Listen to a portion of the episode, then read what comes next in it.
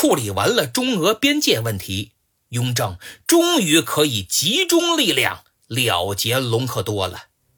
仅仅三个月后，十月初五，雍正就给隆科多罗列了四十一条大罪，记载在《清世宗宪皇帝实录》卷六十二。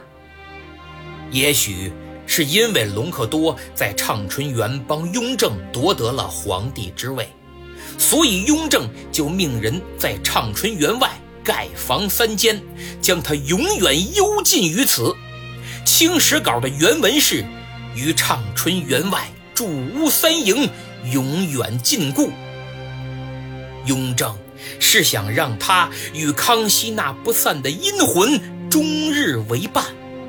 第二年，公元一七二八年，雍正六年的六月，刚刚被幽禁半年多的隆克多就死于禁所。